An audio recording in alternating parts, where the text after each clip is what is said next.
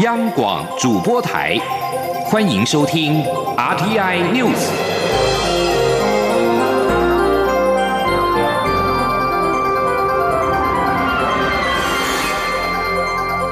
听众朋友您好，欢迎收听这节央广主播台提供给您的阿天 News，我是张顺祥。针对地荣飞往东沙的军包机遭香港拒绝进入飞航情报区，只好中途返航。对此，国防部长严德发今天表示，经过查证，当时中共在周边海空域没有任何军演活动，没有异常。希望中共当局遵守国际飞航组织的规范，不要破坏国际飞航的秩序。请听记者刘玉秋的报道。地荣航空一架定期飞东沙的军包机，十五号因遭香港区管中心以飞经区域两万六千尺以下有危险活动为由，拒绝进入飞航情报区，只好中途折返。对此，国防部长严德发十六号在立法院受访时表示，国防部查证后确认，当时中共在当地不管是周边海空域没有任何军演活动，也就是没有异常。中国的海事局也没有发布相关飞航。的禁航公告，应当是适合国际飞航组织所公告的飞航状况。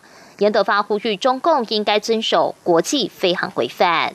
那就状况都正常了，适合国际飞航组织所公告的一些飞航的一个状况。那么发生这个情形，我们呃当然也希望呃中共当局要遵守国际飞航组织的规范，要重视国际飞航的安全，不要破坏国际飞航的秩序。交通部长林佳龙也说，因为香港第一时间没有飞航的公告，所以民航单位已经提醒香港飞航区管中心，应依据国际民航。组织的相关规定进行公告，后续有关航班会依据规定做安排。行政院长苏贞昌也强调，飞航应该照飞航的标准与国际的惯例来做，香港不应该影响我方相关飞航的运作。至于这是否为中国大陆的小动作，苏贞昌则说，目前还在了解中。中广电台记者刘秋采访报道。香港民航处今天就事件答复中央社查询时说，因应当时的情况，香港民航处通知台湾航管中心，有关航班需遵守最低安全飞行的高度，是台湾航管中心向香港民航处表示取消有关航班进入香港飞航情报区的要求。香港民航处称，在事件当中，他们一直按既定的机制跟。程序形式。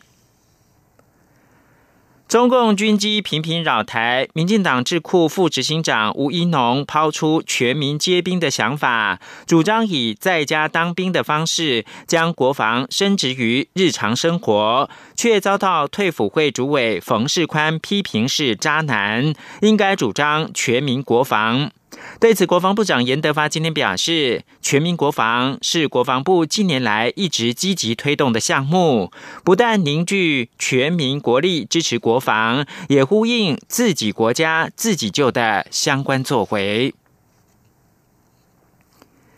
港女命案凶嫌陈同佳想要来台湾投案，被害者的母亲也发出公开信，希望台湾政府能够简化程序，放下歧见，让陈同佳来台湾接受法律制裁。行政院长苏贞昌今天在立法院受访的时候表示，陈同佳是杀人犯，涉及到司法管辖等公权力的运作，港府应该跟台湾政府讨论司法互助等事宜。请听记者王慧婷的采访报道。在台湾犯下港女命案的凶嫌陈同佳，委由台湾律师事务所递交呈报状，表达愿意来台湾接受刑事侦查。但是牧师管浩明希望替陈同佳代办赴台签证，因为并非本人申请，被驻香港台北经济文化办事处驳回。同时，被害港女潘小颖的母亲也发表公开信，呼吁台湾政府简化程序，放下与港府的旗舰，让陈同佳顺利来台湾接受法律制裁。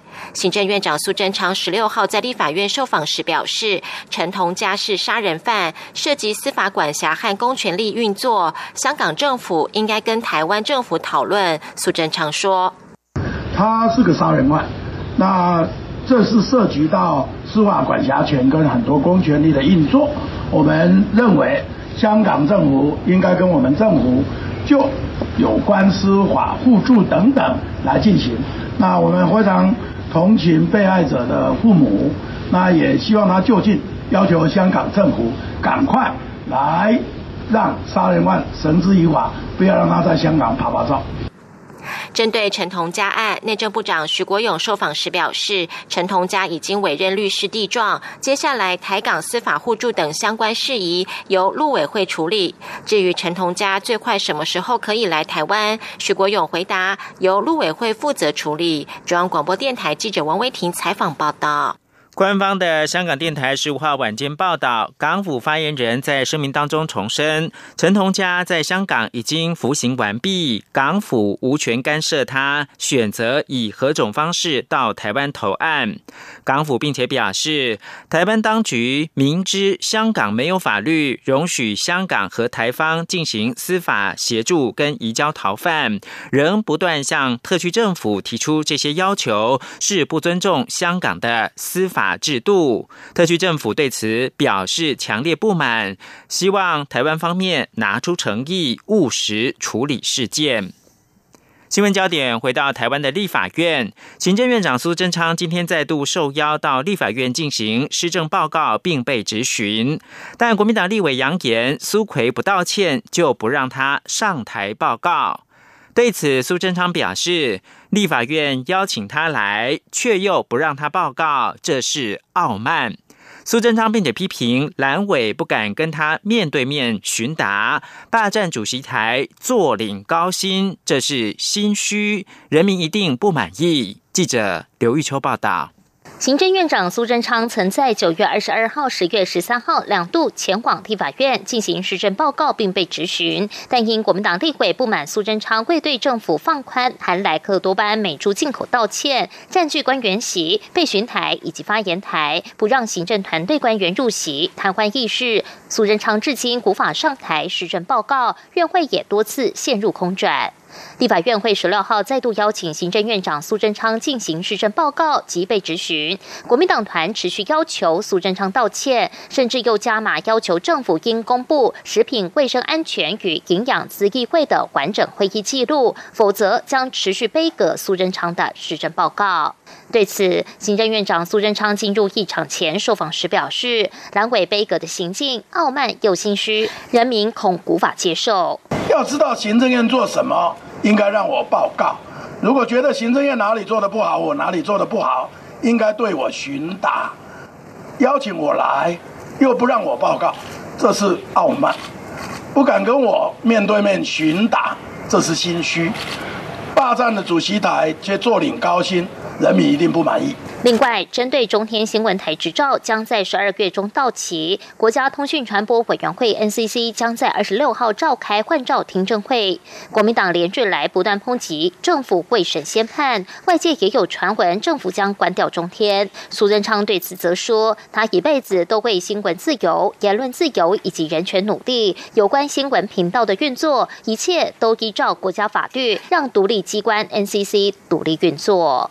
中广电台记者刘秋采访报道：立法院修宪委员会开会在即，立法委员林长佐、赖品瑜、洪生汉以及多名年轻的议员组成的“二零四六台湾”召开记者会，针对宪改工程提出主张，包括了全面检讨国家体制、落实废省、全面改革地方自治体制、促进区域平衡，以及召开公民宪政改革论坛。央广记者欧阳梦平报道。无党籍立法委员林长佐、民进党立委赖品瑜、洪生汉以及多位来自各县市的无党籍或民进党籍年轻议员，十六号上午在立法院召开记者会，表示他们以台湾中战一百年、民选总统五十年的二零四六年为名，串联组成二零四六台湾，并针对宪政改革提出声明。林长佐表示，宪法是对于国家未来愿景的凝聚，应该具备深度与重量，修宪不该是头痛医头。脚痛医脚的片段式处理，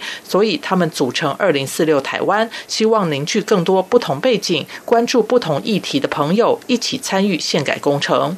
二零四六台湾主张全面检讨国家体制，落实废省，全面改革地方自治体制，促进区域平衡。他们认为宪改议题不能画地自限，必须通盘讨论国家体制、国族定位、选举制度、民主防卫、地方自治体制、人权与文文化权保障等。林长佐说。年轻世代这一些议员们，他们提出来的一个呃要求，其实就呃提出来修改这个宪法增修条文第九条的这个要求，这就是所有其他在立法院里面的委员都还没有发现、没有去关照到的一个题目，也就是落实废审。那增修条文第九条的这个修订，这其实就是来自于不一样的背景，会去看到我们宪法上面的问题。台中市议员黄守达、苗栗县议员曾文学便都认为，台湾目前的地方自治体系仍停留在首都观点或直辖市观点，废省改制并落实地方自治平权、均衡与永续，才是台湾进步的关键。台北市议员黄玉芬也表示，这次是国会首次真正政党轮替后的第一次宪改，不应该只聚焦在目前有共识的议题，而是要全盘梳理目前宪法中有哪些不合现状、不合时宜之处，广纳社会各界讨论的课题。台北市议员林亮君则认为，必须重新讨论增加国会席次，让更多元的声音能在国会竞争。基隆市议员张之豪希望讨论防卫性民主入宪的可行性。台北市议员林颖梦则主张建立海洋国家定位，并将性别、性倾向平等入线，确立多元平权的宪法人权保障。另外，二零四六台湾也将召开公民宪政改革论坛，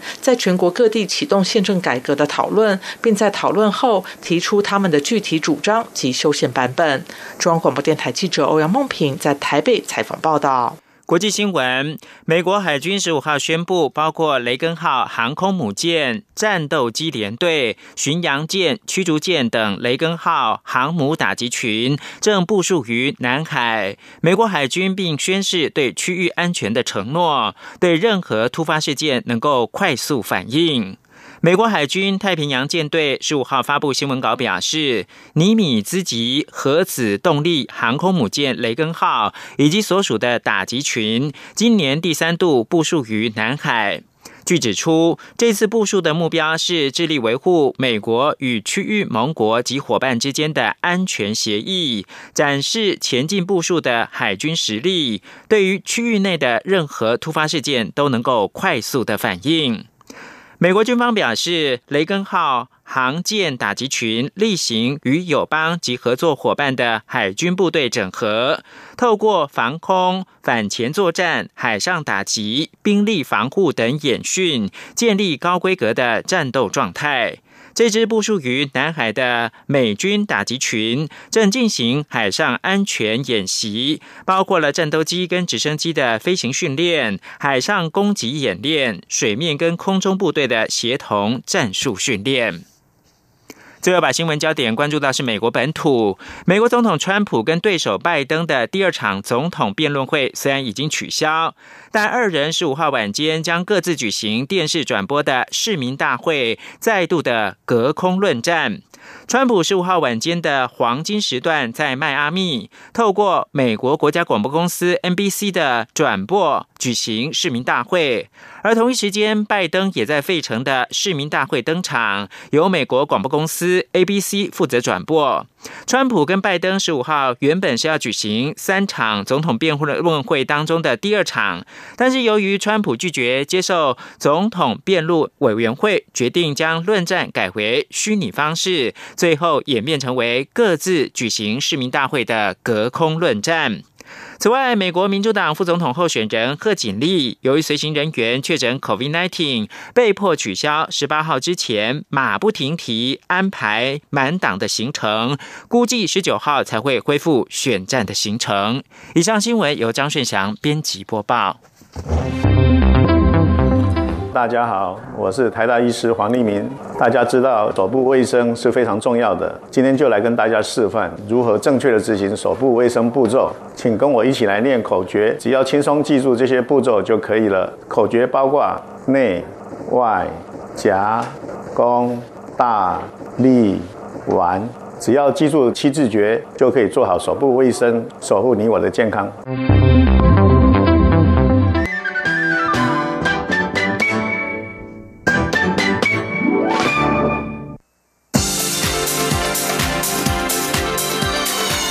这里是中央广播电台台湾之音，欢迎继续收听新闻。各位好，我是主播王玉伟，欢迎继续收听新闻。为了发展累积台湾原生文化素材，深耕台湾文化 DNA，由文化部主导提出的国家文化记忆库，十月十七号台湾文化日将正式上线。希望承袭百年前台湾文化协会的精神，传承文化生命力，带动更多民众由下而上自主参与国家文化记忆的建构。前天央广记者杨仁祥、江昭伦的采访报道。台湾文化就该由台湾人自己来书写。由文化部提出主导的国家文化记忆库，在推动三年后，特别选在十月十七号台湾文化日正式上线。该入口网站整合中央各部会、各县市与上百个民间单位及十二个文化部所属博物馆，至今已经累计两百七十万笔以上的资料，从史前到当代，从经典到庶民，建构完整台湾文化内容共构平台。有像是布袋戏大师陈锡煌、说唱艺术家杨秀清等国宝匠师、艺术家影像资料。还有漫画家叶红甲所创作的诸葛四郎漫画手稿，台湾前辈艺术家生平创作，台湾宗教民俗记忆等，更多则是市井小民生活故事，像是建元时期检查书刊小组到书报摊位检查是否有禁书的照片，都被民众上传到了记忆库，就连台湾植物图像也都找得到，含瓜多元主题。文化部次长李连全表示，国家文化记忆库非常亲民，开放民众自由流通使用。更重要是希望全民一同书写属于台湾人的记忆。李连全说：“这个资料不是一个活的资料库，未来的这个国家文化记忆库其实是希望大家全民共同共写。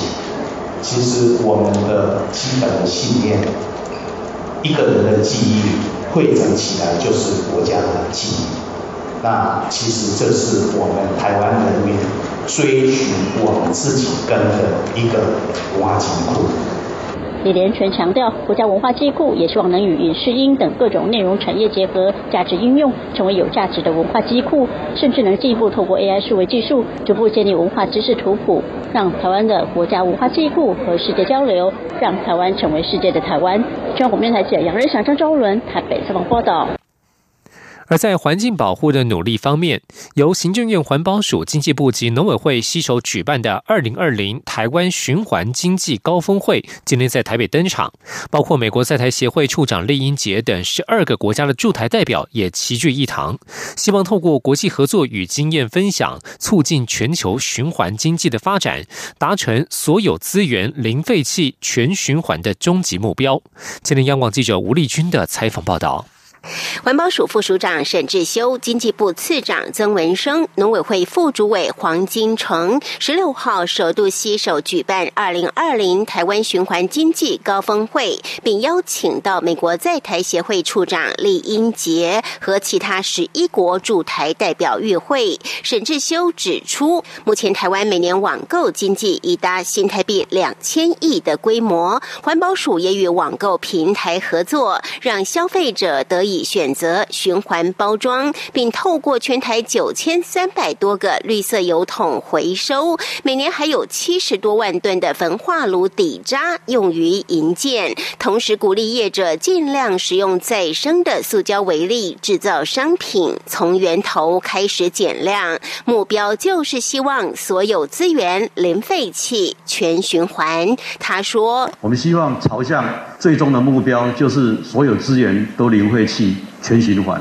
当然我们希望。国外能够提供给我们经验，我们也愿意把我们的经验跟各国分享。所以这是一个全球循环经济的来临。针对李英杰提及，许多废弃物都需要透过科技才能重现经济效益。美国愿意在这方面与台湾进行更深入的合作。曾文生也认为，身为美国重要的贸易伙伴，台湾在面对商品全球化以及全球供应链重组的局势，也应注意如。如何让这些回收再利用的商品跨出国界。曾文生说：“就是我们在产品的供应链重组的同时，我们是不是能够一起来思考，就是我们的静脉产业。”就是能够再利用的这一个供应链循环链，能不能一起建构起来？因为毕竟商品的流通已经跨出了国界。那未来这些商品的回收再利用，是不是也能够一样的跨出国界，一起来合作？我觉得这是一个非常重要的主题。黄金城也指出，台湾每年有五百万吨农业剩余资源，其中有十万吨的鱼鳞做成高价的胶原蛋白，十六万吨牡蛎壳磨成粉加工再利用，另有六万吨的甘薯次级品做成牛的替代饲料。他希望未来能透过国际合作引进。国际技术促进台湾农业的再生循环转型。中国电台记者吴丽君在台北采访报道。继续要关心的是疫情对经济的影响。劳动部今天公布最新减班休息（俗称无薪假）的统计数据，实施企业单位六百二十四家，人数一万三千零五十八人，比上一期增加了二十八家，人数增加三百四十八人。劳动部分析，边境管制让制造业、运输仓储，甚至举办大型会展的企业持续受到影响。但整体来看，月份之间相比，无薪假的人数已经是连续三个月下滑。前天记者杨文军的采访报道。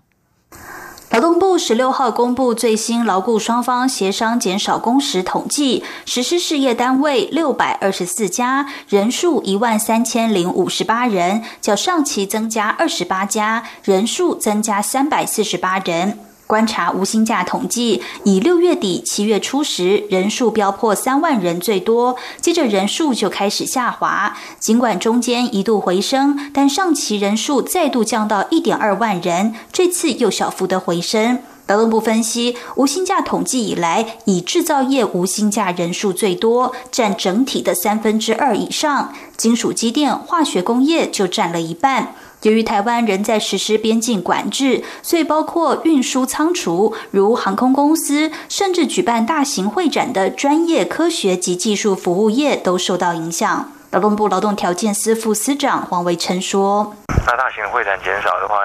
依存在这个大型会展相关的公关啊、广告这些行业也会受到一些影响。那再来很明显的就是旅行社的这个部分，团进团出的这个部分还是没有做大幅的开放。那这个部分的话，还是会持续有一些影响。”不过，黄维琛也表示，整体来看，月跟月之间相比，无薪假人数已连续三个月下滑，且多数事业单位实施人数在五十人以下，实施期间多数未超过三个月，实施方式多为每月休一天到四天。中央广播电台记者杨文君台北采访报道。而在农业讯息方面。北部水情拉警报，桃竹苗地区一点九万公顷的稻田实施停灌。农委会主委陈吉仲今天宣布，停灌的一点九万公顷稻田当中，一点三万公顷的水稻每公顷可以领取新台币十四万元的补助经费。明天起十天之内可以至工作站水利小组申请，估计有两万六千三百万农民受惠。前天记者刘玉秋的采访报道。今年是台湾五十六年来首次汛期无台风入侵，北部水情吃紧，桃竹苗地区一点九万公顷稻田实施停灌。为了确保农民权益，农委会主委陈吉仲十六号出席立法院会受访时，宣布最后定案的补偿金额：所有停灌的一点九万公顷中，一点三万公顷种水稻的农民，每公顷可以领十四万元的补偿经费。这是以农民赚额的百分之一百零五，并加上生产成本等，提供最优惠的补偿。农民种水稻还没有开始抽税之前，那但是农民的所有的成本已经投入了，所以我们计算的公式是用他的投入的生产成本，再加上他原来可以获得的农家赚款乘以一点一五，那用最优惠的方式，在这里正式跟所有的媒体记者朋友，也跟我们的农民报告，每公顷就是十四万块。陈其仲也指出，停灌补偿金额公告后，农民自十七号开始，连续十天不分假日，皆可到工作站水利小组提出申请。陈其仲强调，桃竹苗共有五百零四个水利小组将加班为农民服务，只要农民在十天内完成登记认定后，补偿金额就会会到受到停灌措施影响的农民账户，预估有两万六千三百位农民受惠。至于除了桃竹苗外，由于嘉南地区玉米作物因为干旱缘故也受到影响，陈其仲说，因应农业天然灾害办法，目前已在研拟相关补偿措施，预计一周后也会公布。但由于旱情短期无法疏解，农委会每周固定都会召开主管会议，由农事所、农经局、农水署等共同参与盘点因应干旱较适合的作物，农事所人员也会下乡指导农民种植较耐。干旱的作物。中广电台记者刘秋采访报道。在国际消息方面，泰国反政府示威不断。泰国总理帕拉育十五号凌晨宣布曼谷进入紧急状态，而抗议民众无惧紧急命令，在昨天傍晚占领了闹区勒巴颂路口。不过，主办单位在昨天晚上宣布结束十五号一整天的抗议，和平散场，今天再度上街。由于政府回应抗议诉求的力道不如预期，加上国会拖延修宪进度，自由人民、法政与游行联合阵线以及多个民主团体十四号在民主纪念碑前号召民众，要求总理帕拉育下台修宪以及进行王室改革。尽管帕拉育宣布曼谷进入紧急状态，禁止五人以上的集会，不过十五号仍有约万名的示威群众聚集在市中心闹区表达诉求，气氛热烈。但为了避免与警方起冲突，主办单位昨天晚间结束抗议，并呼吁支持者今天下午再次上街。泰国自从七月以来，全国掀起学运浪潮，这是学生团体第六度在街头发起大规模的抗议示威活动。中国外交部长王毅十四号访问泰国，加强对抗疫情的合作。由于正值泰国爆发反政府学运，民主纪念碑涌现示威群众，高举着西藏雪山狮子旗、香港黑羊紫荆旗以及台湾民主团体所制作的旗帜，照片在网络上疯传，引发热烈讨论。泰国外交部指出，王毅于十月十四到十五号应邀前往泰国进行访问，以强化两国对抗疫情以及在全球面临的挑战。不过，正值泰国爆发反政府学运示威之际，一张照片特别引发关注。照片里面，示威民众高举着九零八台湾国所提出的台湾国国旗，西藏流亡政府用来象征西藏独立的雪山狮子旗，以及去年香港反送中运动以香港特别行政区区旗为蓝本，设计改为黑底白花的黑羊紫荆旗。这些旗帜同时在民主纪念碑广场飘扬。许多注意到此事的网友还在推特转贴照片，并且标示上了象征泰国、香港和台湾友好的奶茶联盟标签。而在美中关系方面，美国国务卿蓬佩奥十五号表示，孔子学院佯装成文化语言机构，但实质是为中共进行影响力行动。他表示，美方对此无法接受，因此要求美国孔子学院年底之前全部关闭。蓬佩奥十五号上午接受多家媒体访问，都谈到孔子学院的问题，并且指控孔子学院是受到中共担保的外宣组织，不应存在于美国教育机构内。对于那些持有美国签证、代表中共参与孔子学院运作的人士，美方也希望确保他们无法再进入美国的课堂。而相较于过去的发言，蓬佩奥十五号对于孔子学院的问题态度明显强硬许多。他在九月受访时仅表示，希望年底前美国孔子学院数量能够归零，并且对此目标表达乐观。根据法新社报道，去年因为发表推文支持香港争取自由，导致中国与美国职业篮球 NBA 出现裂痕的休斯顿火箭队总经理摩瑞，十五号宣布将离职。